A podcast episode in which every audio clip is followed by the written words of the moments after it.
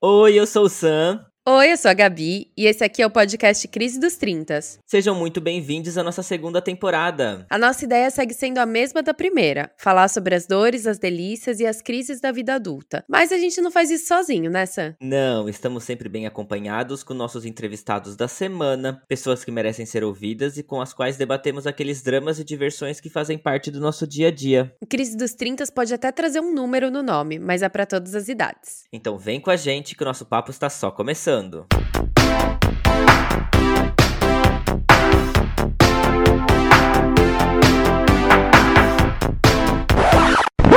fine, totally fine. I don't know why it's coming out all loud and squeaky, because really, I'm fine. Olá, olá! Estamos no ar. Bem-vindos à segunda temporada do meu, do seu, do nosso podcast Crise dos 30. Hoje começa a nossa maratona de entrevistas, hein, Gabi? Ai, eu já tô me tremendo toda aqui, Sam. Muita emoção, muita alegria, muita ansiedade, muita felicidade. Enfim, a gente vai começar de uma maneira muito especial essa nossa segunda temporada de entrevistas, mas já já a gente vai explicar melhor. Sim, se você caiu aqui agora, temos sim uma primeira temporada completa de episódios, de entrevistas, de problematização da vida adulta e está tudo disponível nas principais plataformas de áudio e também no YouTube, tá? Volta lá se você perdeu alguma coisa, porque tem muita conversa boa te esperando. Dá essa força pra gente. Sim, e se você tá escutando o nosso capítulo bem na estreia, vai reparar que hoje é o dia 9 de março. Então, ontem foi comemorado o Dia Internacional da Mulher.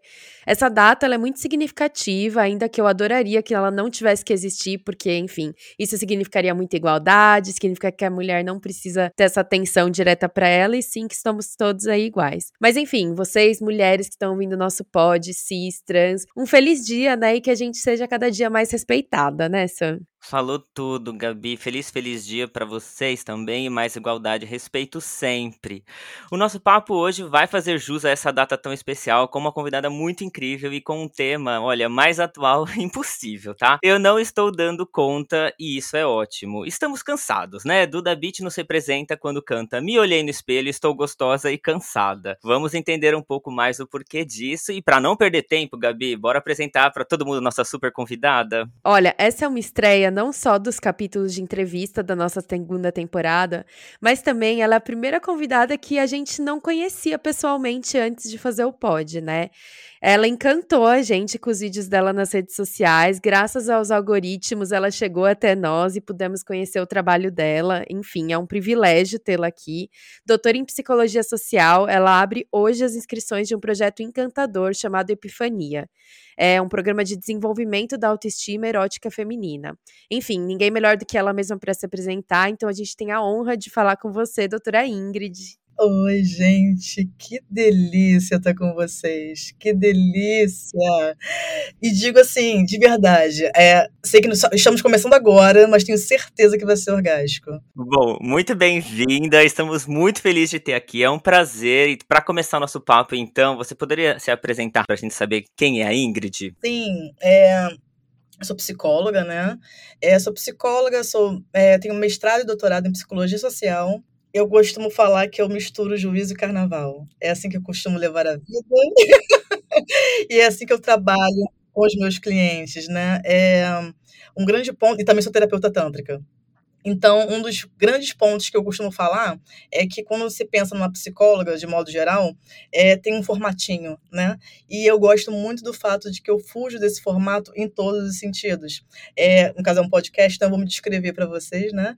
Eu sou uma doutora preta, com cabelo black imenso, com um sorriso largo, que fala a palavra no meio do rolê. Isso pode acontecer aqui, gente. Vou tentar não fazer, mas assim. Pode fazer, aqui tá liberado. Ah. Então eu faço o máximo para poder realmente as minhas, para além da minha aparência, mas as minhas intervenções aconteçam de modo diferenciado.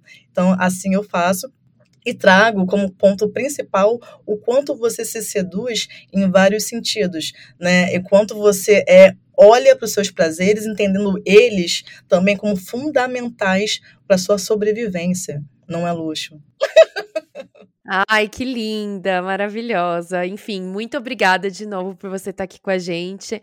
São infinitas as perguntas que a gente queria te fazer, mas para esse podcast não virar um documentário de sete horas, que poderia acontecer, a gente queria começar pelo básico. É, bom, o vídeo que chamou a nossa atenção, que nos levou até você, ele fala muito sobre a, é, você era fazer fazendo uma análise do livro da Sociedade né, do Cansaço. Gabi, vamos colocar um pedacinho para todo mundo ouvir. Sinceramente, eu não tô dando conta. E você? E se eu te disser que isso é maravilhoso?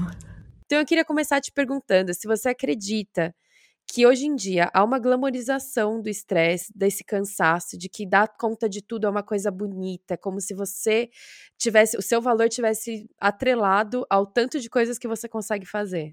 Sem dúvida. É, e aí eu vou até me apoiar um pouco num, num dos conceitos né, do livro do Sociedade do Cansaço, né, que foi que eu utilizei naquele, naquele vídeo. Hoje tem uma, uma ideia do que nós somos sujeitos de desempenho. Só que o que acontece? Nessa lógica dos sujeitos de desempenho, é a ideia de que você tem que sempre fazer, superfazer, superproduzir o super, super, super. Nessa lógica, você não está considerando, olha que loucura, que nós somos humanos.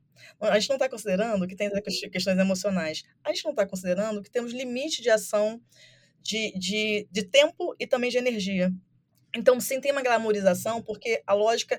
Tem aquela piadinha que sempre fazem, né? A Beyoncé é a Beyoncé com as mesmas 24 horas que você tem, né? Só que não é bem isso. algumas cifras a mais ali? É, exatamente, uma estrutura, né? Tem toda uma lógica ali, que obviamente não diminuindo o trabalho dela, mas tem toda uma lógica ali de estrutura para poder propiciar e facilitar aquele lugar que ela se encontra hoje, né? Que foi, né, obviamente, numa escala, né? Que foi crescendo. Então, o que eu trago é, sim, existe, eu, vejo uma coisa dupla nessa lógica, né? Existe essa questão, sim, da glamorização por essa questão, tá?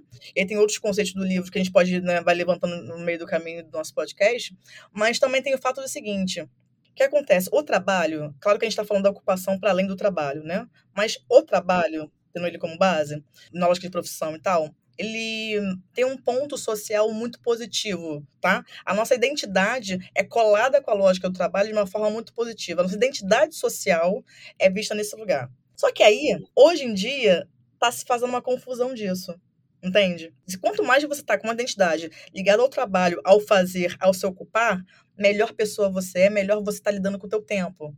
Teoricamente. Só que exatamente por você estar nessa lógica do, do sujeito de desempenho, não está considerando o como é que você sente, a base de quê? A que custo? Nessa mesma lógica, tem a questão do quê? Sabe, assim, para além, não estou falando de religião, mas estou falando daquele conceito, conceitozinho básico, né? Da culpa católica, sabe? Conhecemos sim. É, quem, não, quem, quem nunca, quem sempre, na é verdade.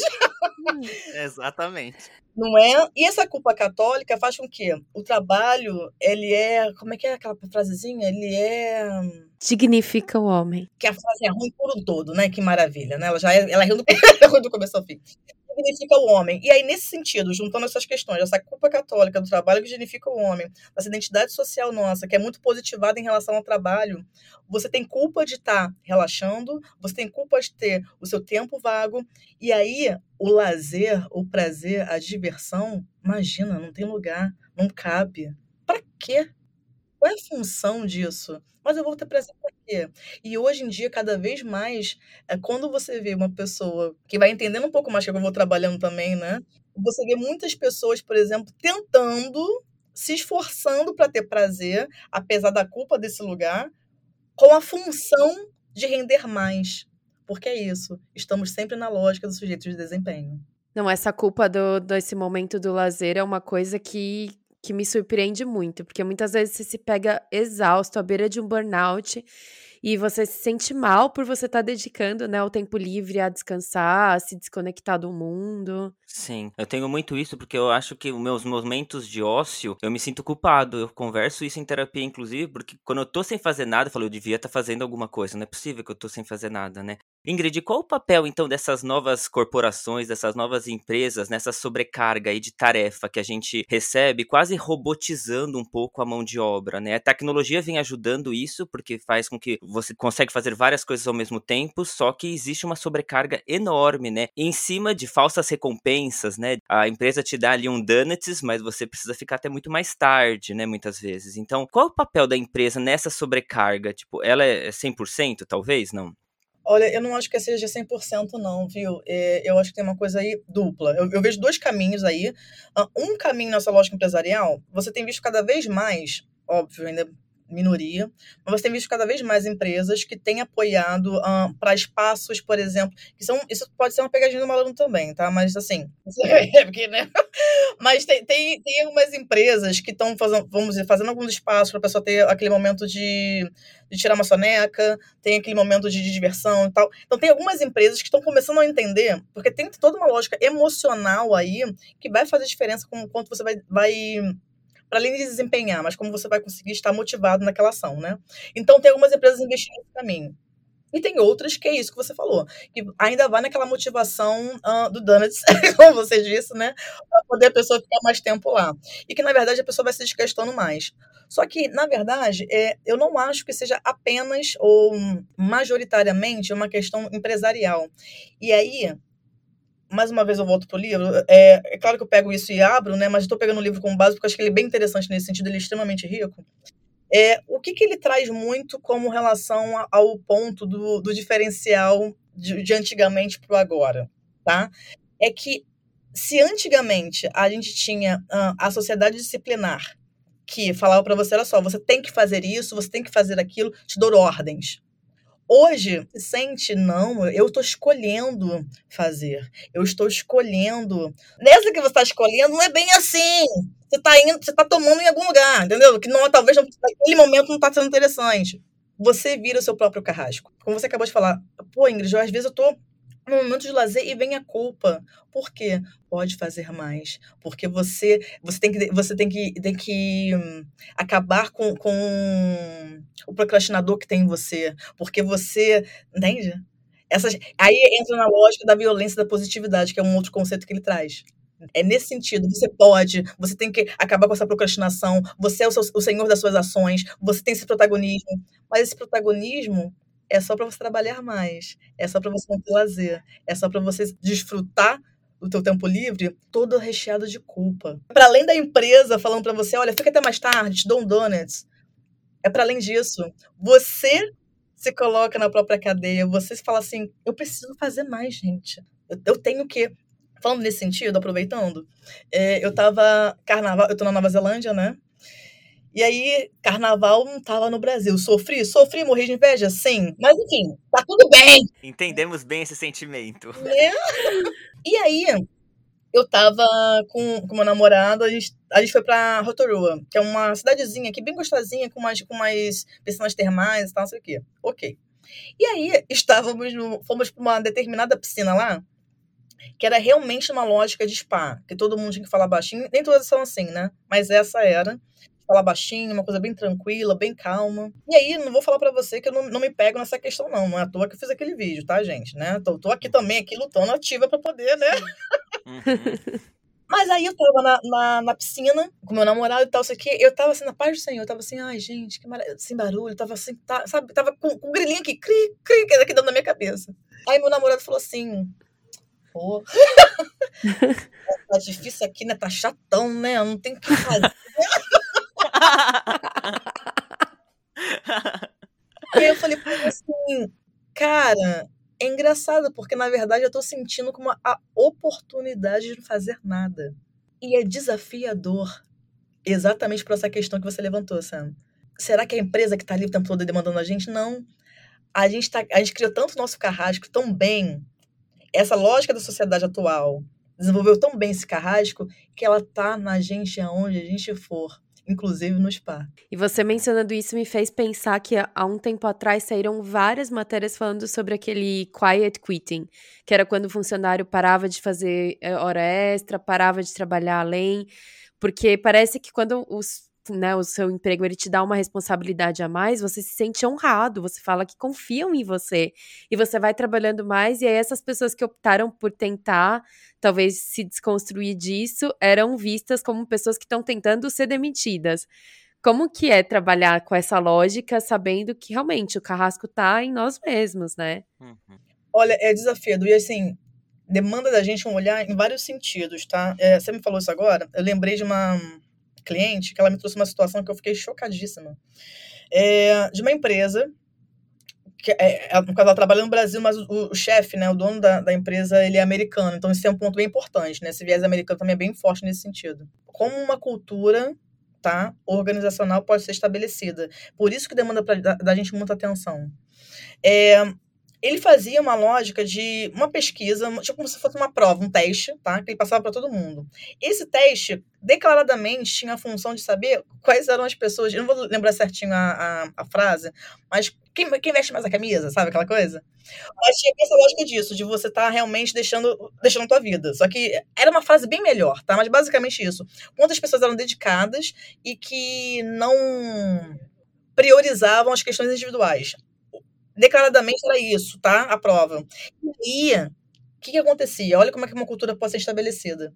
E aí, ele fazia essa prova, esse teste, e aí os cinco primeiros que ganhavam essa situação ganhavam mais pontos. ganhavam, ganhavam prêmios, assim, mas prêmios absurdos, de, de viagem pro exterior com coisas pagas, coisas assim. E aí, a minha cliente, por exemplo, estava chateadíssima porque ela não estava nesse ranking. Porque nos, nos, outros dois ou três anos ela estava. eu falei, amor, volta aqui, gente. Volta aqui. Então, assim, de fato, demanda muito esse olhar para poder se questionar o seguinte: tá. É, e aí não tô, não tô falando de romantizar sem pensar que a gente precisa de dinheiro, né? A gente precisa de dinheiro, tem que questionar o objetivo da coisa. Mas é, o grande ponto é isso, né? Prestar atenção também o que, que faz sentido com relação à, empresa que você tá. Esse tipo de coisa, eu estou contando assim, fica mais óbvio porque a gente está de fora. Ali foi todo instaurado uma cultura para poder fazer sentido as pessoas estarem ali realmente investindo naquela lógica, né? Então, o grande ponto é, e aí eu volto para o que eu costumo falar muito, né? Porque Freud traz a importância do princípio do prazer e do princípio da realidade. Resumindo o mundo, que é coisa muito mais complexa do que eu vou trazer aqui, mas basicamente é o seguinte: ele traz que tem a importância, sim, do princípio da realidade. O princípio da realidade é o nosso superego, é as nossas obrigações, é o nosso dever, tá? A lógica disciplinar. É nosso dever de, de fazer acontecer. Enfim, ah, eu, eu, quero, eu quero beber pra caramba hoje, mas caramba, é, amanhã eu vou trabalhar cedo. E aí, como é que é isso aí, né? Tem essa parte do princípio da realidade que vai estar aqui falando com a gente mas também tem o princípio do prazer.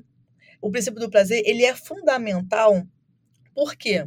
Que é o, onde está o seu desejo e tal, e aí você vai vendo qual é o contraponto disso. Se você não é, se você também não estimula esse princípio do prazer, quando você vai só pelo princípio da realidade, você não vai conseguir desempenhar o que você está querendo na empresa, por exemplo. Não vai conseguir ir em direção ao que você quer, porque você não consegue estar motivado, a sua, a sua base emocional vai definhando.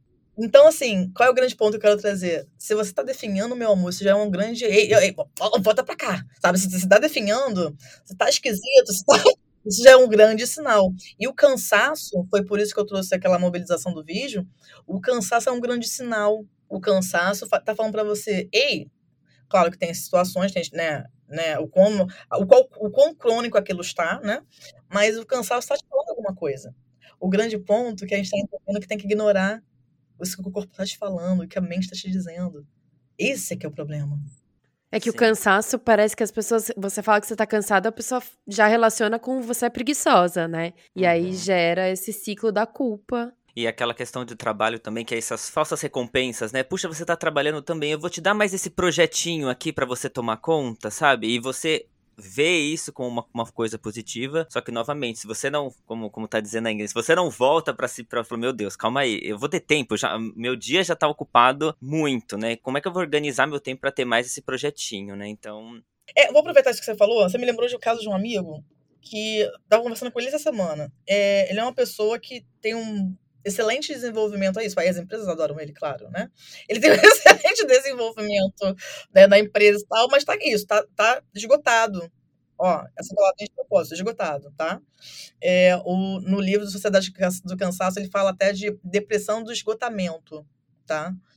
Então, esse amigo, por exemplo, tá esgotado e tal. E aí, hoje, hoje, na verdade, já, já há um tempo, ele tem uma condição financeira muito razo, bem, bem, razo, bem razoável, bem razoável pra caramba. Então, eu tô falando bem legal mesmo, tá?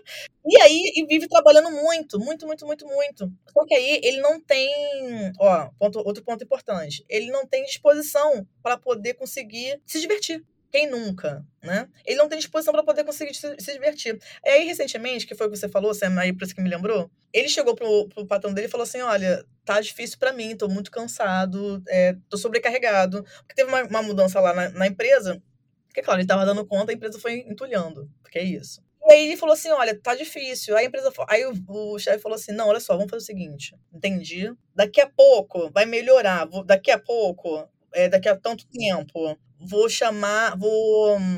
A gente vai fazer uma. Vai, vai ter uma equipe legal, vai te dar um suporte. Então, para poder valer a pena, a gente vai te dar uma bonificação. Aí o que, que ele fez? Ele se manteve. E aí, o ponto, dois pontos que eu trago aqui nesse sentido, né? Um é ele tá tendo essa bonificação, mais uma vez, porque não é a primeira vez que esse tipo de coisa acontece. Mas ele não tem tempo nem, tem tempo, nem disposição, nem ânimo, nem tesão de gastar esse dinheiro. E aí, que é aquelas coisas que eu falo assim, mas tá fazendo sentido? Até onde vai? Não tô falando isso romantizando, não. Reafirmo, precisamos e queremos dinheiro porque dá fluidez pra nossa vida. Mas, se a gente não tem essa astúcia, vamos dizer assim, essa sacada de prestar atenção nisso, você também não consegue ter essa fluidez conseguir gastar esse dinheiro. O outro ponto que eu aponto é o seguinte: é, até recentemente eu fiz uma live, aquele momento do jabá, transborda psi, com exclamação, no YouTube, obrigada. É. Sim, vai ser tudo no nosso Insta, porque a gente também quer fazer o seu jabá. Maravilha. e aí, é, eu falei sobre a questão da, de como é que o que o filme Clique tem a ver com a sua sexualidade. Não sei se vocês sabem qual é o filme Clique, se vocês lembram do filme Clique. Sabemos. Uhum. Com a Dan Sandler. Exatamente, um resumaço. Basicamente, ele tá na, na expectativa de ter uma promoção resumindo muito, e aí ele tem acesso a um controle remoto, naquele primeiro momento mágico, um controle remoto mágico. Naquele primeiro momento, ele não teve a promoção que ele estava esperando, e aí ele vai passando a vida para poder tentar achar esse momento, e quando ele vai ter até esse momento, a vida passou literalmente, ele está sem saúde, e na verdade só ficou em busca dessa promoção. O que, que eu estou querendo juntar com o que eu levantei? Prestar atenção o quanto você está se movendo apenas numa expectativa de ser feliz, e que esse cansaço não está fazendo sentido, que está se movendo só pela expectativa daquele momento que vai ser incrível. Só expectativa, só expectativa, só expectativa. Expectativa é algo maravilhoso. O grande ponto é quando você se apoia apenas nisso e está vivendo de expectativa. Sim. Eu lembro muito bem desse filme porque ele é arquiteto, então eu também sou arquiteto, então é mais ou menos isso que funciona dentro das empresas de arquitetura, viu, Ingrid? É, você acha, por exemplo, que as redes sociais, né, que acaba sendo aí uma grande fonte de comparação com as outras pessoas, aumentam um pouco essa sensação de que a gente tem que ter emprego, filho, comer bem, fazer lá o suco verde toda manhã, tipo, meditar, conquistar mil coisas em 24 horas e ainda ser lindo, né? Ser maravilhoso, pele maravilhosa, cabelo de 6 mil reais. Sim, e aí tem dois pontos aí. Um é o seguinte: uma coisa que eu acho que é outra coisa que eu acho que é importante nós ficarmos atentos. Que tipo de pessoa você segue? Tá? E com certeza eu acho sim que faz diferença, porque uh, nós somos seres sociais, né? Então, a nossa rede, ela influencia em vários sentidos. E a gente pode pensar, escolher como, como e quanto a gente vai ser influenciado por elas. Isso independente de ser presencialmente, o virtual também faz diferença. E aí, nesse sentido, de pensar, o que eu vou falar não é nada muito novo. O segundo que eu acho que é um pouco mais interessante. O primeiro momento é o quê? De prestar atenção se você tá com, se você segue uma pessoa que a todo momento faz questão de ela não vai falar que ela é perfeita, mas se colocar nesse lugar de perfeição, né? É muito comum, por exemplo, no Instagram, nos vídeos, as pessoas falarem para mim assim: "Perfeita!". Eu falo: "Obrigada, mas não, pelo amor de Deus, não, perfeita não. Não, não quero". E aí eu trago isso porque Primeiro, porque obviamente eu não sou, mas é isso. A, a, por mais que a gente saiba racionalmente, racionalmente a gente saiba que ninguém é perfeito, mas aquela imagem, aquela influência ativa a gente emocionalmente. E é isso que conta na hora H de, de como a gente se sente em relação àquelas pessoas. Eu trago isso até pelo, pelo seguinte: primeiro, não é interessante para mim eu achar que eu tenho que trazer esse lugar de perfeição, porque se eu, eu achar isso, eu acho que eu vou achar que eu não posso errar. Se eu achar que eu não posso errar, eu vou ter medo de tentar e de fazer não quero que as pessoas tenham essa ideia de que esse lugar para se chegar nessa ideia de para poder não sei, se comunicar como, como me comunico, ou para poder fazer o movimento que eu faço, tem que estar tá nesse tom de perfeição. Então, não acho que é interessante. E aí, nesse sentido, eu sempre falo: pensa, preste atenção quem você segue. A outra coisa que a gente não presta atenção também é o seguinte: qual é a maravilha do Instagram? Você pode seguir, obviamente, várias pessoas que têm vários hábitos diferentes. Aí vamos lembrar, cada um ali, cada pessoa ali vai ter uma tendência a se colocar como perfeição, já dá ruim. nesse, nesse meio do caminho. Só essa parte já tá bom. E aí, emocionalmente, o que, que a gente faz? Emocionalmente, a gente separa, tipo, ah, a pessoa A faz esses hábitos aqui. Então, talvez, se é que é verdade, esses hábitos cabem na 24 horas aqui. Ou então, esse hábito dessa pessoa aqui, 24 horas aqui. Ou então, se eu quiser juntar tudo, eu vou ter que escolher tais, tais hábitos para poder misturar para dar 24 horas. Não é isso que a gente pensa. Não é isso que a gente pensa. A gente fala, 500 pessoas, todas elas com esses hábitos aqui perfeitos. Eu tenho que juntar tudo que todas as pessoas fazem nas minhas 24 horas. Não é verdade? Então, esse é um outro ponto que é muito importante. Estar ativo e atento, eu sempre falo que é, que é um ponto fundamental, que é a base do mindfulness, né? Que é a questão da atenção e da intenção. Você prestar atenção que todos esses hábitos que a gente está vendo, que a pessoa faz capoeira, a pessoa medita, a pessoa faz o suco verde, a pessoa faz academia, né? Primeiro, essa, isso que você está colocando como objetivo, só uma pessoa que faz? Ou você está recheando de vários? Nesse outro ponto, isso encaixa na tua rotina? Isso é um ponto fundamental, que aí já leva naquela brincadeirinha que eu fiz da história da Beyoncé. Porque, assim, tem que olhar para o teu contexto. Tem coisa que não, que não cabe. Pegando esse gancho, é, tem uma situação que eu sempre eu brinco, mas é verdade, né? Não é, não é zoeira, não. Eu vou falar o nome dela no final. Tinha uma determinada, uma determinada artista maravilhosa, uma mulher maravilhosa. Aí eu comecei a seguir no Instagram. Aí ela passava. Aí eu senti um negocinho que esquisito aqui. Aí ela passava de novo no Instagram ficava. Aí, o que, que eu descobri? É inveja. O nome é inveja. Temos que ser sinceros. Inveja. Não quero, não quero, pelo amor de Deus, Jesus, não quero que ela deixe de ter o que ela tem, porque ela é maravilhosa. Mas admitindo que é inveja. Que aí vem aquela perguntinha que, mas ela tem e eu não tenho. Entende? Que é uma coisa meio assim. E aí, quem é a pessoa? Porque aí fica mais fácil ainda entender. A Isa, aquela mulher preta maravilhosa, com aquela bunda incrível sem celulite. Puta que pariu, na verdade. A gente não dá pra não ter, né? É, é isso, aquela mulher. Pelo amor de Deus. É isso juro, assim, eu, eu realmente desejo que é melhor, porque ela, ela, é maravilhosa em todos os sentidos, ela é incrível. Mas eu fui sincera comigo em dois sentidos. Um, eu não tenho o contexto de vida que ela tem, que ajuda, auxilia ela em algumas questões com relação a, a, cuidar do corpo. Faz parte da profissão dela também cuidar do corpo, enfim, né? Que ela não é só isso, ela é muito mais coisas, ela é maravilhosa. E o outro ponto é o quê?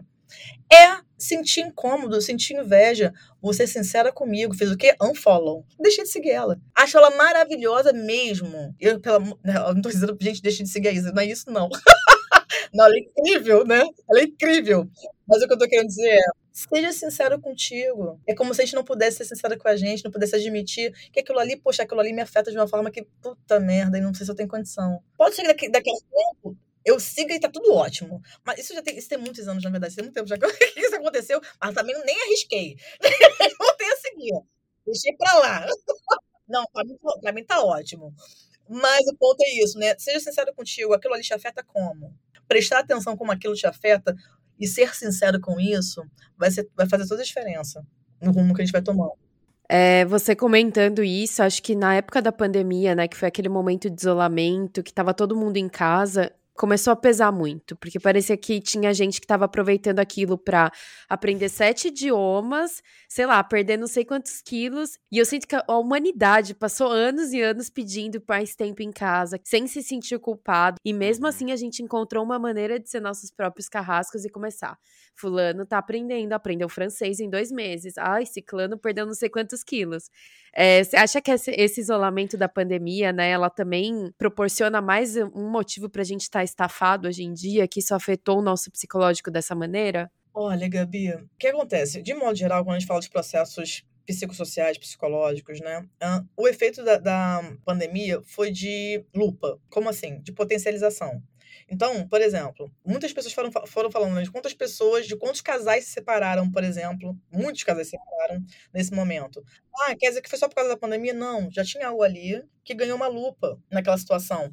Violência doméstica cresceu muito. O, o índice de violência doméstica. quer dizer que nunca, aquele casal nunca tinha acontecido? Tinha certamente. Ganhou uma lupa, entende? Então, assim, o que eu tô querendo trazer com isso? Não acho que a pandemia foi o boom. Assim, o boom no sentido, ih, caramba, é algo que já existia e que ganhou uma lupa. E que aí essa lupa fica mais evidenciada ainda através das redes sociais. A pandemia fez com que essa lupa, no comportamento em si, se desse, tá? Na, na, nas nossas dinâmicas. E ela foi ainda mais potencializada, a lupa foi potencializada, porque eu pude ver como é que o outro estava, era o que eu tinha para fazer, nas redes sociais. Acho que nessa lógica do esgotamento, do cansaço, é, ne é, nesse sentido. Mas não vejo exatamente como o causador, ou, sabe? Eu acho que foi muito mais a gente conseguir ter mais clareza ainda, sabe? Ficar mais evidente ainda aquele processo. Sim, faz todo sentido mesmo. Você comenta muito nos seus vídeos, Ingrid, que a gente estava acompanhando, sobre violência da positividade. Queria que você falasse um pouquinho sobre isso e também falasse se a positividade gera aí alguma frustração na gente hoje em dia, na nossa geração, talvez. Um ponto importante, que no caso que, que, que eu pego esse conceito, né, trazendo do livro, na verdade, quando ele fala da violência da positividade, tem a ver exatamente com o que a gente levantou no início, sobre a questão de do super desempenho do que eu tenho que super fazer, super desenrolar, super ouvir, super comunicar, o super. E aí, nessa, nesse mesmo sentido do super, é.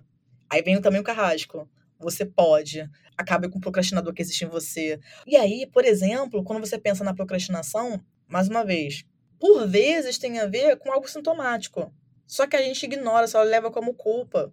Só leva numa ideia de que tem, não posso, não posso, tenho que sabe? É, é, de super desenvolver. Então, esse é o grande ponto que, que eu trago do como a gente lida com isso na ideia do super fazer. E aí é muito interessante porque nessa lógica, além de você ignorar o que aparece como sintoma, você ignora a, a possibilidade real do fazer. Como assim? Essa dinâmica, você ignora que você é humano. Ignorando que você é humano, para além das 24 horas e tal, você. Detalhezinho de 24 horas, além de, além de ignorar isso, é, você ignora que você é uma, você é uma base emocional. Hoje em dia, se fala o tempo todo de, da, da motivação como se você escolhesse estar motivado apenas por questões racionais. Mas não é assim a motivação ela é como base emocional. Inclusive, nossas, nossos posicionamentos, nossas decisões racionais, ela tem como base a emoção. Aquele, aquele livro, meu Deus do céu, Pense Rápido, Pense Devagar, se não me engano, que ele ganhou, ganhou o Nobel. É, ele fala um pouco mais sobre isso, né? De como a nossa, a nossa, nosso posicionamento racional, né? É, neurologicamente falando, ele se dá em função, com base nas nossas emoções. Enfim, quando a gente vai simplesmente achando que a nossa motivação vai se dar ou tem que se dar por uma decisão puramente racional, porque tem que ser um sujeito de desempenho, aquilo não se dá, porque a tua emoção não está preparada, não está ativa, você não está ativo nesse sentido, e aí sim vai vir a frustração. Esse é um grande perigo, né? Porque acaba sendo um ciclo que se retroalimenta. E dependendo como é que isso vai levando, isso pode realmente te deprimindo, pode ir baixando a sua libido vital e pode te levar para caminhos realmente de uma lógica de depressão, por exemplo, depressão, ansiedade. Não é à toa que a gente tem tanto dessas, dessas, desses transtornos, né? Já fazem parte do dia a dia, né? Não, todo mundo já se acostumou a dizer que tá ansioso, que teve uma crise de ansiedade. Uhum. Não é uhum. mais aquela coisa que você escutava e se falava, meu Deus, como que é isso? Agora todo mundo reconhece, né? Exatamente agora você falando isso, me lembrou uma coisa. É, antes, antes de eu falar com você até mais cedo sobre fechando o horário direitinho, né, com relação a, a entrar no, no link e tal, eu tive uma uma reunião, uma pessoa, gente. Eu tive uma reunião. Mas aí, antes da reunião que eu tive, muito interessante, né? Uma colega tava falando e ela falou assim: Pois é, eu tô fazendo três cursos de inglês e um de espanhol. Isso para mim não faz o menor sentido. Mas eu deixei ela lá, né? Eu ainda. E aí ela falou assim: nossa, eu preciso muito, muito lidar melhor com o meu tempo. Isso é uma coisa que eu tenho que fazer, que tem que ver como é que eu consigo encaixar melhor as coisas. Aí eu pensei, mas é só não fazer três cursos de inglês. Né? inglês australiano, inglês britânico e inglês americano. Só pode. Então, assim, é, quando você falou sobre como a gente está tão, tão no fluxo essa ideia da ansiedade, da depressão e como a gente lida com o tempo, que ninguém falou lá como estranhamento. A pessoa que era, que era vamos dizer, líder da reunião, né? Ainda falou assim: não, tá certo, me manda sim questão dos seus horários que eu vou conseguir dar uma encaixada, acho que pode funcionar. Ainda amarrando mais uma vez com outro conceito do, do, do livro, se eu não me engano, é nesse conceito que ele fala sobre a violência neuronal ou a, violência viral. É porque ele tem, tem, Ele fala um monte de violência, é uma coisa maravilhosa. Mas assim, ele, eu acho que. Eu não sei se é neuronal ou se é viral. Eu acho que é neuronal que é exatamente isso. A gente está tão mergulhado que a gente ouve esse tipo de coisa e vê com naturalidade. É natural todo mundo está muito preocupado com o tempo, porque não tem tempo, porque não dá tempo. e tem que estar cansado, está com ansiedade, está com depressão. E aí ele traz até isso também, né? O quanto essa, essa dinâmica leva a gente para esse lugar da saúde mental. Ele faz uma, uma, uma, associação de um ataque cardíaco, como se fosse uma coisa assim, cada vez ser cardíaco, ser psíquico, sabe? E aí é essa dinâmica, porque a gente tá. É muito natural, é muito normal a gente se sentir cansado. A gente tá entendendo isso, não como sintoma. Por isso que eu fiz questão de botar no, no, no vídeo, ó, tô cansada, que ótimo. É, ó, tô cansada. Isso aqui tá me dizendo alguma coisa, tem que prestar atenção. Porque senão a gente vai simplesmente normalizando essa coisa toda, né? É muito fácil. Você sente que essa, por exemplo, esse caso que você usou, então a pessoa tá lá na ansiedade de aprender o idioma, ela vai se matricula em três cursos. Essa cobrança faz a gente achar que se a gente não tá fazendo é porque a gente tá se auto-sabotando. Então, ao longo do que a gente conversou aqui, eu queria saber se você tem alguma dica, assim, para as pessoas poderem diferenciar o que, que é procrastinar, o que, que é né, se auto-sabotar e o que é apenas respeitar que você, você está cansada, que você merece descansar. Eu confesso a você, e aí não é, uma, é, é um posicionamento meu contra psicóloga, né? Pelo que eu vejo as pessoas falando, eu não gosto desse termo de autossabotagem. Exatamente pelo que você me trouxe agora. Exatamente por essa pergunta, que eu acho maravilhosa, sabe? Então, eu não gosto muito porque a gente. É muito fácil a gente, quem é leigo, né? Quem é leigo e tem tido uma leva de pessoas que não são da área da saúde mental, dando muitos pitacos e sendo muito influentes né? Que eu acho um perigo, eu fico desesperada. eu fico desesperada. Então, assim, é, é muito fácil você realmente ir alimentando essa ideia de que é só autossabotagem. Que é o que eu tô falando para você, né, vocês, da, da importância de prestar atenção se tem algo sintomático ali, algo que tá te dizendo. Ou limite, né? É um, tem um limite. E aí, nesse sentido, o que, que eu trago? Uh, qual é a grande questão aí quando, quando a gente pensa na, na, procrastinação, que a gente pode pensar como base e tal? Por que a procrastinação acontece? Claro que sim, mas reafirmo, ela também pode é, ser algo sintomático para você entender o que está rolando. Vou explicar. Não é muito mais gostoso, fala para mim, gente, fala a opinião de vocês, não é muito mais gostoso plena, planejar do que fazer? Ai, sempre. É uma delícia. Ai, pensei que era só eu que tinha esse sentimento. é muito gostoso, você planeja, e aí amanhã você vai virar uma triatleta, e aí é muito gostoso. Ai, metas de começo Sim. de ano. É, nossa, é uma delícia. E qual é a questão disso? E aí eu vou pegar tudo isso e vou amarrar com o que a Gabi trouxe. Nesse momento que a gente está planejando, quem é que está falando ali? É o nosso id, o nosso desejo, nosso, ah, eu posso tudo, ai que delícia, vamos lá, sabe? E aí vai indo na lógica do que? Do ideal de ego, ideal de eu. Como assim ideal de eu? É um eu idealizado. O que é algo idealizado? Como? É algo que não existe. Ideal de ego, nesse momento que você está planejando, é teu ideal de ego, aquela coisa maravilhosa, que é só tua vontade, que é só. Ai, que delícia. É isso. Que é livre. Isso, que é livre, que não tem questão de hora, que não tem questão de nada, não tem questão de, da, da sua energia, não tem nada disso. É só o que você quer. É só o teu eu idealizado. Ok. Ter essa clareza é muito importante, porque naquele momento que a gente planeja, a gente realmente acredita naquilo. a gente realmente acredita naquilo, a gente tem fé. a gente tem fé. então, não quer dizer que é pra, pra você ir se podando. Não. Se liberta ali, vai. Porque naquilo ali, você vai poder estender o teu desejo. É importante a gente olhar para o nosso desejo. Tá tudo lindo. Ideal de ela. Mas é importante você ter essa clareza. Tudo isso aqui que eu estou escrevendo, que eu estou destilando, é uma, ide uma idealização. Depois desse momento que você fez essa idealização, qual é a parte que é importante? Você prestar atenção no que, que é possível na tua agenda. Só que na tua agenda tem dois. tem uma, uma pegadinha aí. O que é possível na sua agenda? Como assim? Ingrid, olha só. Tá, peguei meu ideal de água, aquela coisa maravilhosa. Aí eu, eu, eu, eu vou quantificar pra ficar mais, fácil ainda, tá? Então, assim, eu resolvi que eu vou fazer 10 esportes num dia só. vou fazer incrível. Incrível. E aí eu vou fazer cada. Ó, 10, 10 esportes, tá? Em cada uma hora vai dar tempo sim. O dia tem 24, tá tudo certo. Só que, aí vamos para a agenda fria, tá? Isso foi idealização.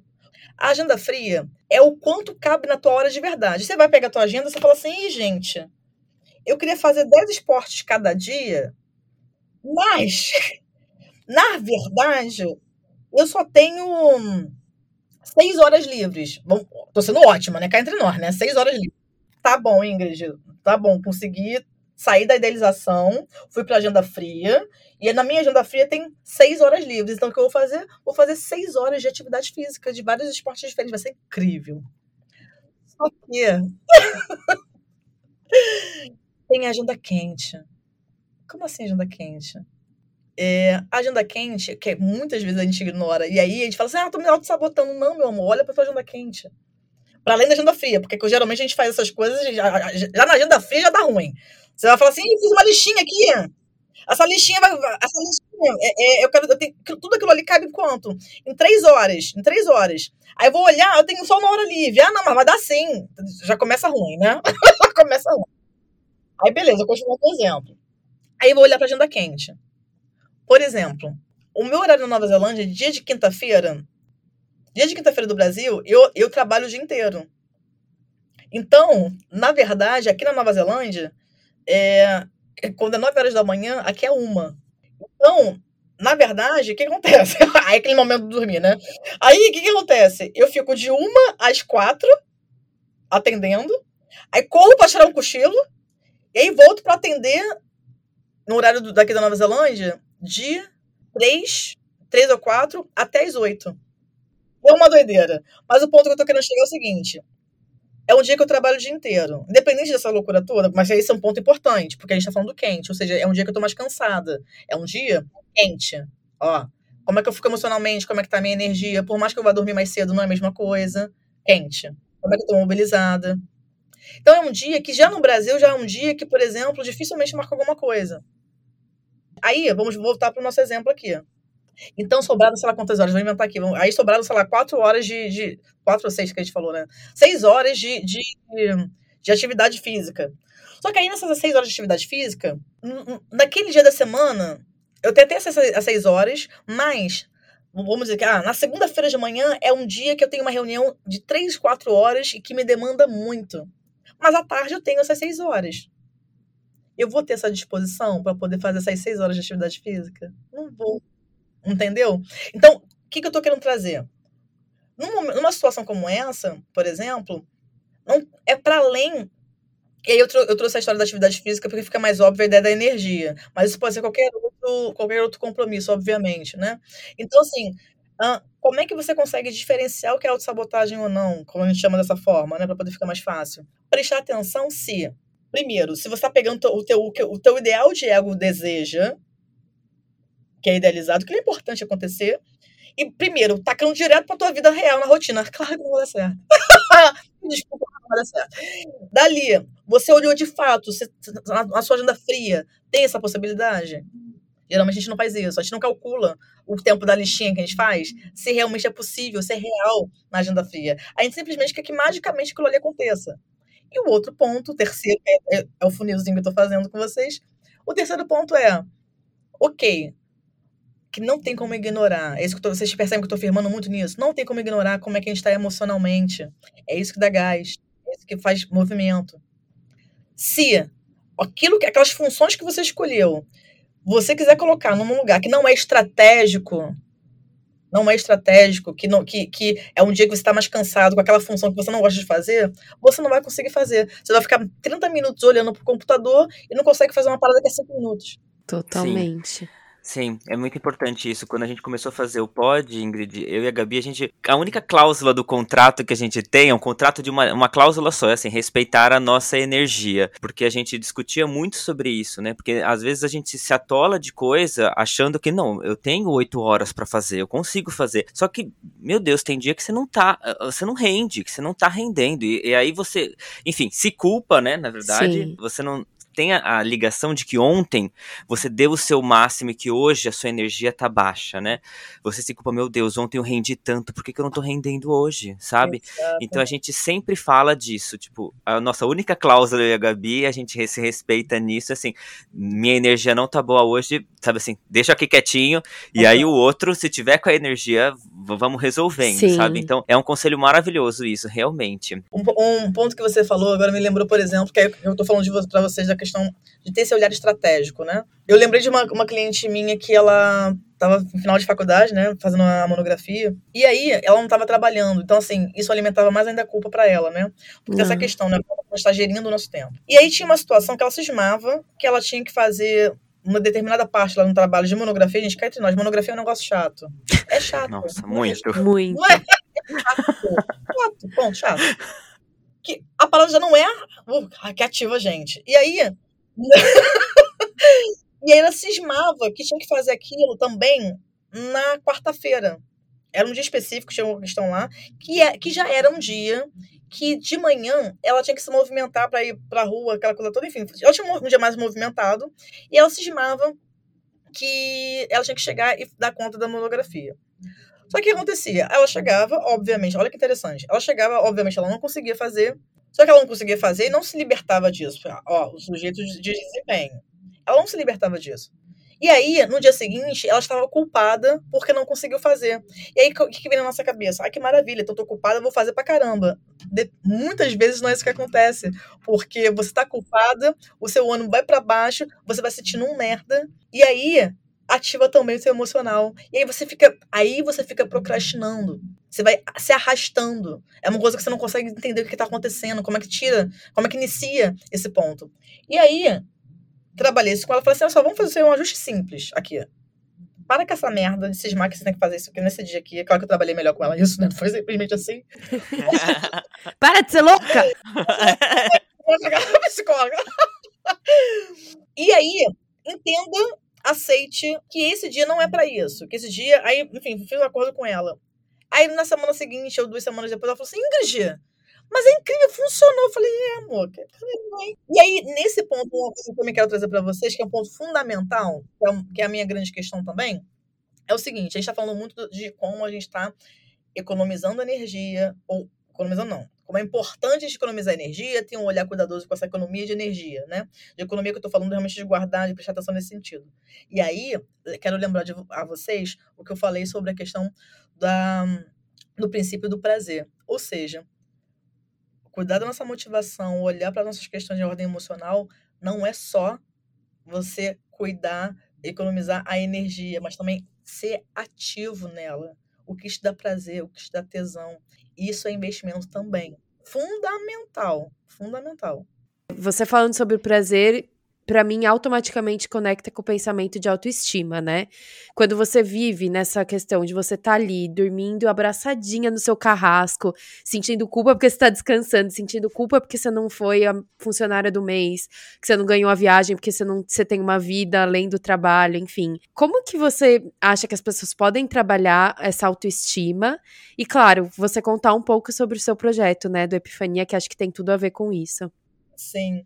É, sabe o que é interessante? Que, que, é um conceito básico eu levanto, que esse conceito não é meu. É, que. tem que falar direito, na, na naturalidade do negócio, esse conceito não é meu, mas assim, que é uma coisa muito importante, que é a ideia de suficientemente bom. Olha que interessante, né? Tudo que a gente tá falando aqui, na, eu falar na sessão de hoje, meu Deus do céu, gente. Mas enfim, Mas, ó, é uma particularmente é uma sessão, viu? Meu Deus. Não existe podcast, a gente só queria conversar com você. Exatamente.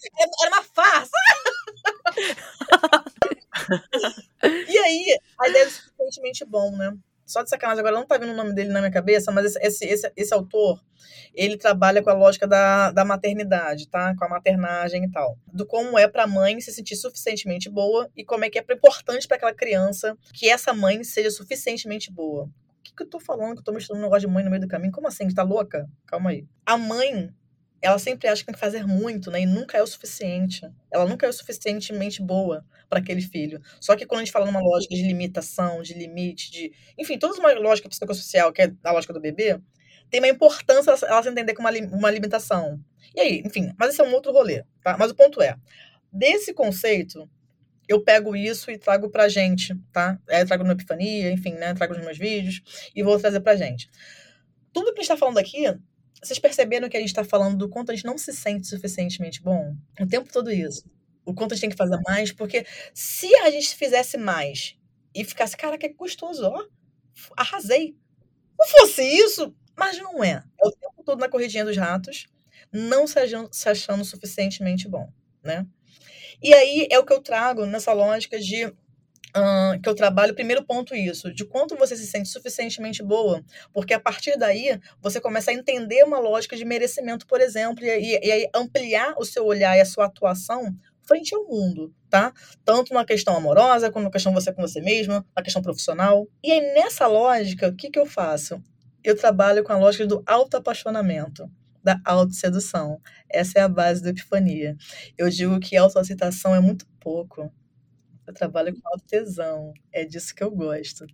Então, é nesse sentido que vem o Epifania, que eu acho que é importante.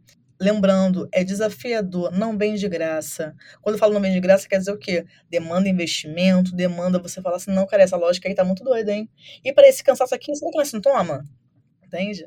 É, eu, tenho, eu tenho um problema que é que eu tiro vantagem de ser quem eu sou, tá? Ó, outro ponto importante que eu costumo falar. Tirar a vantagem de ser quem você é. Isso vai ter a ver com a lógica do auto-apaixonamento, que é o que eu trabalho na epifania da autossedução. Então, qual é o problema que eu, que eu tiro vantagem de ser quem eu sou?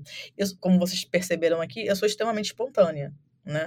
É isso. Eu sou assim e tiro isso ao meu favor. E aí, naquele dia que eu fiz aquele vídeo, eu estava extremamente cansada. Extremamente cansada. E aí, falei, cara, tá errado isso aqui, hein? Tá errado. Eu não vou lembrar qual foi o contexto que tava, mas é porque assim, o que acontece? Uma coisa que eu costumo falar muito, até nas minhas redes, é. Eu amo, por exemplo, fazer os grupos terapêuticos. Eu amo. Eu amo esse contato. Eu amo essa interação. O que, que eu não amo? A parte atrás disso. Né? A parte técnica. E você ficar atento com o que lá. E fazer divulgação, não sei o que. Isso eu não gosto. Eu gosto da interação. E aí eu tava me voltando para essas questões aí e tava muito cansada. E fora o fato que é isso, né? Tem que trabalhar também, né? Porque nessa internet da dinheiro assim, não é isso que acontece, né? Então tem, tem, tem o trabalho também. Vocês sabem como é que é isso. Então, né? Puto. E aí, no final das contas, eu estava muito cansado. E aí foi eu trouxe a questão do cansaço, né? Que eu falei, olha, gente, tô cansada e que bom que eu tô percebendo que eu tô cansada. Isso para poder rever algumas questões. Enfim, para isso, para poder a gente conseguir fazer esse movimento, tem uma importância a gente não, primeiro, como a gente levantou nessa, na, na live de hoje, né? Se questionar até onde faz sentido aquele cansaço, como faz sentido, se você está conseguindo perceber se você tá, o que você está fazendo é suficientemente bom. Como assim suficientemente bom? Eu adoro esse conceito. Vou falar para vocês, me, me, me diz aqui uma coisa. Quando eu falo de suficientemente bom ou suficiente, o que, que vem para vocês na cabeça? Escassez, para mim, é a primeira coisa que veio escutar você falando. É tipo, tem, tem suficiente para comer, mas talvez não seja o que vai te deixar satisfeita, sabe? Excelente. E você, Sam? Ah, eu, eu, eu vejo essa questão principalmente de você colocar cada vez mais coisas no, no, seu dia, sabe? E você ter ali uma, uma busca da produtividade e se questionar por que, que eu não fui produtivo hoje, sendo que tem outros fatores que podem estar influenciando isso, sabe? Para mim vem, vem essa questão. Perfeito. Aí, olha só, a Gabi falou sobre, sobre a, a, a escassez, você trouxe esse ponto. Eu vou dar um nomezinho que eu acho que engloba os dois, tá? Uhum. Mediocridade, né? Suficiente parece que é uma coisa de mediocridade, na é verdade. Sim, uhum. sim. Bem basiquinha. ela conseguiu resumir numa palavra. Ela ia falar uma merda, mas ela foi gentil e falou mediocridade. Olha que interessante, né? Na verdade, vamos fazer um exemplo da comida, beleza? Eu sempre uso esse mesmo exemplo que é mais fácil, é muito óbvio. Quando você vai comer, você tá com a tua fomezinha lá, tá tudo certo, tá? Aí você vai comer, só que você comeu pouco. Se você comeu pouco, o que, que vai acontecer? Você vai continuar com o incômodo da fome. Se você come muito, você vai ficar com o incômodo de ter comido muito. Quem nunca, né? Imagina que a gente fica também assim, né? Meio assim. Quando você come o suficiente, você se sente realmente satisfeito e bem. Só que foi vendido pra gente que o suficiente é pouco, é merda, é medíocre. Você entende? Então, o grande ponto é isso. O que a gente está entendendo do que é o suficiente? Então, esse, esse é um dos conceitos que eu trabalho na lógica do suficientemente bom, de entender, cara, o que, que tá fazendo sentido aqui? Porque se for de mais ou de menos, de menos vai ser escassez, de mais vai ser o super produtividade, super desempenho, que não dá bom. O suficiente, eu reconhecer o suficiente é que tá, me, me coloca na lógica da, da, de em direção, porque equilíbrio perfeito não existe, de ir em direção ao equilíbrio. Trabalhando tudo isso, quando eu trabalho isso com as mulheres, né, no caso o grupo, esse grupo é só para mulheres, trabalhando isso, eu vou trazendo, trazendo, trabalhando com elas a lógica do autoapaixonamento, da autossedução. E aí, meu amor, Quando você consegue falar assim, porra, eu sou muito boa nisso, né?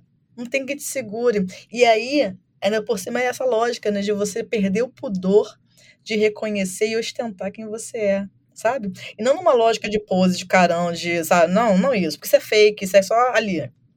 Mas de você realmente falar assim, cara, sou boa nisso. Sou a melhor? Provavelmente não. Mas sou muito boa fazendo isso. Olha que delícia, entende? E aí isso muda o seu posicionamento naquela situação, no seu desempenhar, no seu desenrolar. Você se conta uma outra história.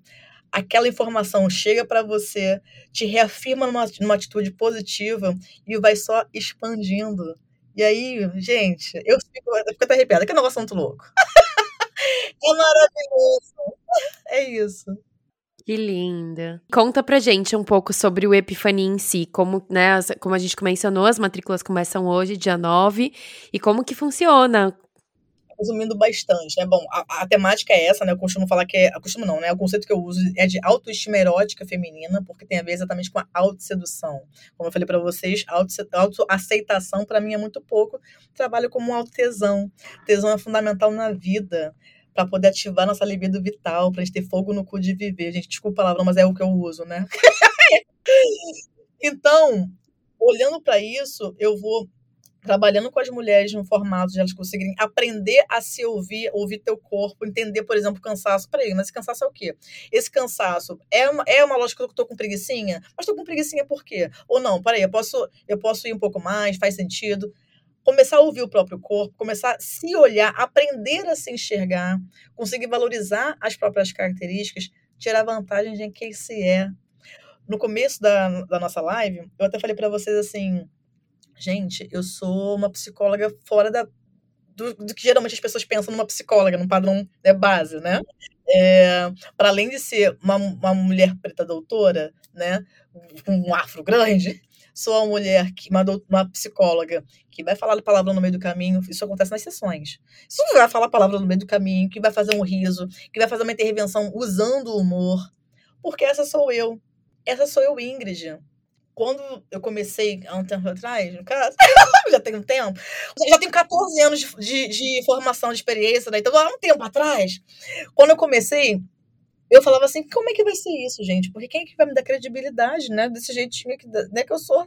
E aí, eu fui cada vez mais entendendo como tirar vantagem de quem eu sou. Num primeiro momento, é isso que eu tô querendo juntar com vocês com a lógica da epifania, tá? O que no primeiro momento, para algumas pessoas, eu falava, cara, é isso. E é isso, de fato, vai ter para algumas pessoas, preferir aquele formato. Da psicóloga, que fala mais devagarzinho, que é mais aqui serena, que é num outro tom, que não sou eu. Vai ter esse público sim, mas quando eu consegui descobrir, ativar o meu tesão nisso, entendendo como isso faz diferença, eu botei uma lupa de prazer, uma lupa de intenção ali, e fez toda a diferença, reverberou na minha vida como um todo. Então, é isso que com base nisso que eu trabalho com as mulheres e ainda por cima fazendo, ajudando elas também a olharem, a se reconectarem com, com o próprio prazer, com o próprio corpo, para é, se entenderem como mulheres, identificando os próprios desejos de sexualidade, entendendo que sexualidade acontece na vida. Na live de hoje a gente falou o tempo todo sobre isso, né? Que eu falei para vocês, ó, gente, importância de ativar, ativar, ativar. E vai, vai ter uma, uma total ligação com a nossa libido vital, então, a sexualidade, na verdade, tem a ver com a nossa criação, como a gente consegue se mobilizar. Se você não é ativo nesse processo, você vai definhando, você vai murchando. Então, eu ajudo essas mulheres a desenvolverem ferramentas utilizando os próprios cor corpos e mentes e, e, e background no sentido de como elas conseguem se ativar, serem protagonistas sobre esse processo de autossedução, de ativar sua libido vital.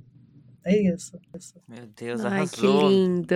Gente, acho que esse é, é um dos pods mais difíceis da gente encerrar, mas a gente vai ter que caminhar para o fim, porque eu queria ficar aqui, fazer sessão, já fazer o Epifania já, né? Já começar aqui agora, mas tudo bem. Vamos, vamos também. Vamos também, claro, não, tô encantada, enfim. Bom, vamos lá, né, Sam? Vamos caminhar para nossa perguntinha final? Sim, todo episódio aqui a gente tem uma perguntinha clássica, Ingrid, você não vai escapar dela, então vai Meu vir uma Deus. vinhetinha e logo depois a gente vai querer saber se você pudesse dar um conselho pra Ingrid do passado, pode ser a Ingrid de ontem ou de muitos anos atrás. Qual conselho você daria pra você lá no passado? Toca a vinhetinha aí.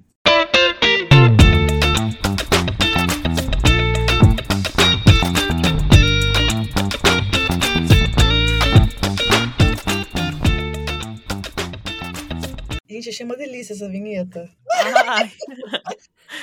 A gente sempre se diverte. Eu achei uma delícia. É, essa perguntinha é boa, né, sobre a questão do conselho. É muito curioso. Eu recenti, recentemente, mentira, até uns, sei lá, uns seis meses, sei lá, isso. Que eu tava em um atendimento e tem uma lógica que a gente chama, uma técnica que a gente fala de auto-revelação, tá? Que tem coisas que, no caso, no processo terapêutico, eu trago coisas de mim, que é- eu ajudo no manejo terapêutico. E aí, numa sessão, eu tava falando pra uma cliente, teve alguma situação específica, que eu falei assim, eu me tornei quem eu queria.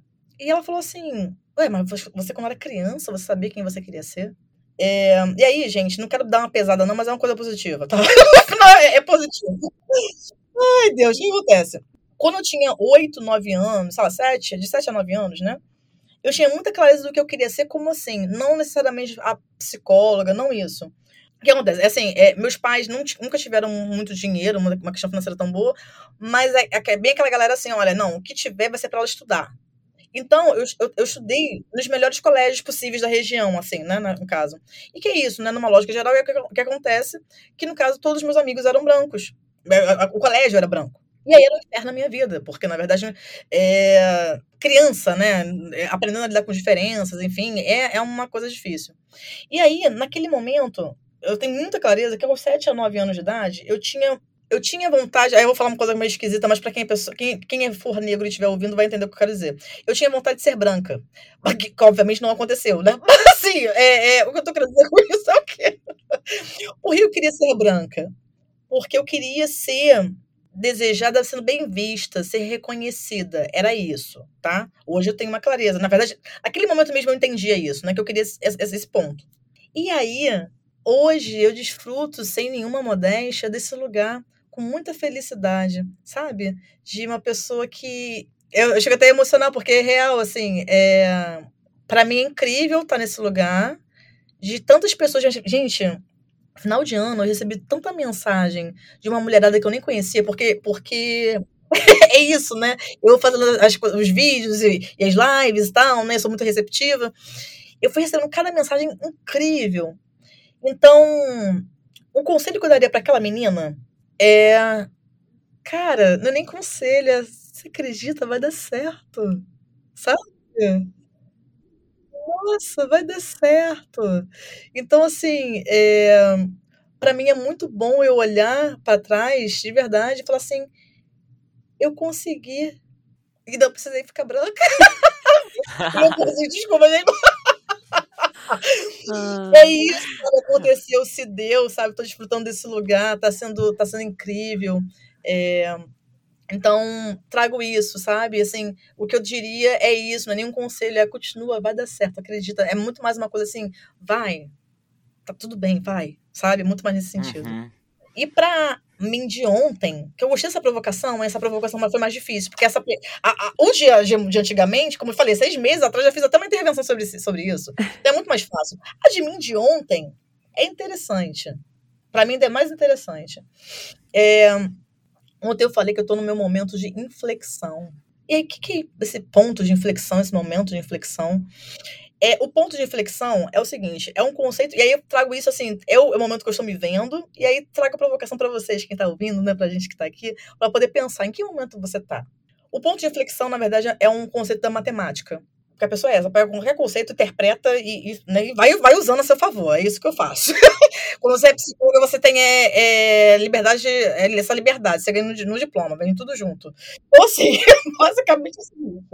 Quando você pensa numa parábola, a, a parábola é isso aqui, né? É aquele movimento de curva, né? Ela, ela sobe e depois desce. Então, é muito comum nas nossas vidas a gente pensar assim, "Ih, aquele momento meu foi o ápice. Só que se aquele momento for o ápice, o meu amor ali é ladeira abaixo. Fudeu. Eu trabalho muito na epifania, que eu- a provocação que eu trago, que vai todo na lógica do que a gente trabalhou hoje na, na live de hoje, é o quanto a nossa vida está no automático, o quanto a gente está na vida morna, né? E cada um vai ter o seu tom do que, que é isso. E aí, a lógica do, desse ponto de inflexão é o quê? Você está indo aqui na parábola, só que aí ela está se mantendo, essa linha está reta. Quando essa linha está reta, você não sabe efetivamente o que vai acontecer com ela. Se vai dar ruim e você desce, ou se ela vai, tá, tá aqui na estagnação, tá simplesmente no fluxo, tá no automático, ou se ela vai ter um ponto de inflexão, ela vai subir. Algo assim, ó, vai acontecer, uma epifania vai acontecer.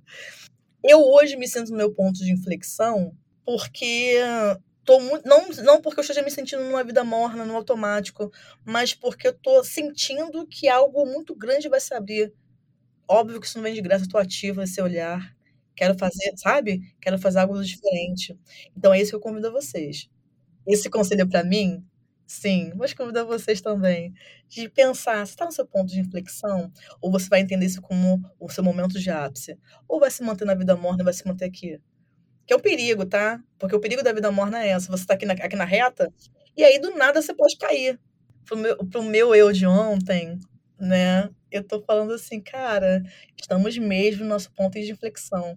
Coisas incríveis vão vir. É isso. Ai. Meu Deus!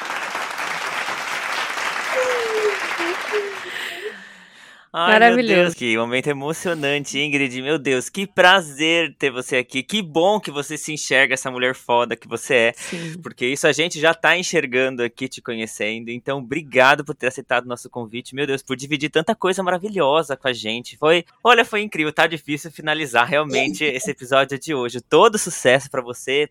Pro Epifania, meu Deus, vai ser um sucesso, um arraso, gratidão. Ai, olha, a gente não poderia ter tido uma estreia melhor. Vou terminar esse pod mega emocionada com o que você acabou de falar, porque é muito lindo. Realmente, você só, só pode abraçar o seu eu criança e dizer: Meu Deus, a gente foi além de qualquer coisa que a gente poderia imaginar e vai ser muito mais. Muito, muito, muito obrigada, de verdade, Ingrid. Ai, eu que agradeço a vocês muito. Como eu falei pra vocês, perdi minha virgindade, foi uma delícia. Primeiro podcast que eu fiz. Ai, que homenagem gostoso. É, ó, adorei. Realmente orgástico. Muito obrigada, de verdade. Então você pode compartilhar suas redes, falar onde as pessoas podem te encontrar, como que faz para se inscrever na Epifania. O microfone é todo seu. Ah, excelente. Então, assim, o meu Instagram né, é ingridlucio.pc. O YouTube é transborda psi com exclamação no final. Porque eu sempre falo, né? Eu só sei transbordar porque é isso. eu não sei ser pouco. não. É o transbordamento. É, e, e, de- e é isso, basicamente, com relação aos contatos principais são esses, né? de- com relação às mídias. As inscrições da Epifania abrem dia 9. Dia 9, quem, quem ainda por cima conseguir entrar é, no grupo do WhatsApp, que tem link, o linkzinho na minha bio, vai ter um desconto bem legal também. Acho que é interessante aproveitar. Mesmo que for aparecer depois, acho que vai ser incrível a Epifania. Então, assim, seja muito bem-vindo. E é isso, o principal link com relação para poder se inscrever, para poder ter acesso né, ao Epifania, vai estar no meu link do Instagram, que é o ingridlucio.pc. Bom, lembrando que todas essas informações, as referências bibliográficas que a Ingrid comentou aqui, vai estar tudo lá no nosso Instagram também, tá? A gente faz uma listinha pra facilitar você ter acesso a essa mulher maravilhosa. Vai lá, siga a Ingrid nas redes sociais, também no Epifania, vai ser um sucesso. Ela tá tentando chegar a 2 mil seguidores lá no, Insta- é, no YouTube. Santa Cinti mesmo, gente! É isso, essa Vamos. Vamos, vamos, vamos superar essa meta aí, hein, Sim. gente? Então, e pra finalizar aqui nosso episódio especial de hoje, a gente vai falar rapidamente aqui da nossa página no Apoia-se. Com apenas 5 reais você já pode ajudar a fazer a nossa segunda temporada e ainda ajudar a CUFA, que é a Central Única de Favelas, que tem mais de mil projetos sociais desenvolvidos em todos os estados do Brasil. Então, uma parte do que a gente arrecadar vai ser uma doação pra CUFA. Então, a gente agradece muito o seu apoio sempre. É claro que tem recompensas para quem for o nosso apoiador. O site é apoia-se barra podcast Crise dos 30 com S no final. E você encontra todos os links, tudo direitinho no nosso Instagram, que é podcast Crise dos 30. Se você puder colaborar, a gente agradece imensamente seu apoio. Sim, tem diversas formas de apoiar, como a gente comentou e falou pra vocês. Seguirem a Ingrid, também pedir pra vocês visitarem as nossas páginas, compartilhar esse podcast que eu tenho certeza que assim como foi transformador pra gente, que já conhecia o trabalho dela, vai ser pra aquele amigo, pra aquela amiga que tá indo dormir abraçadinha no seu próprio carrasco, tudo que a Ingrid comentou aqui. Então vamos se ajudar, vamos espalhar. Esse podcast tem muita coisa importante que acho que o mundo tá precisando ouvir. Exatamente. Vamos seguir os conselhos da Ingrid. Vamos transbordar, Sim. gente. É isso aí. Te esperamos para mais um episódio na semana que vem. Um beijo grande. Até lá e tchau.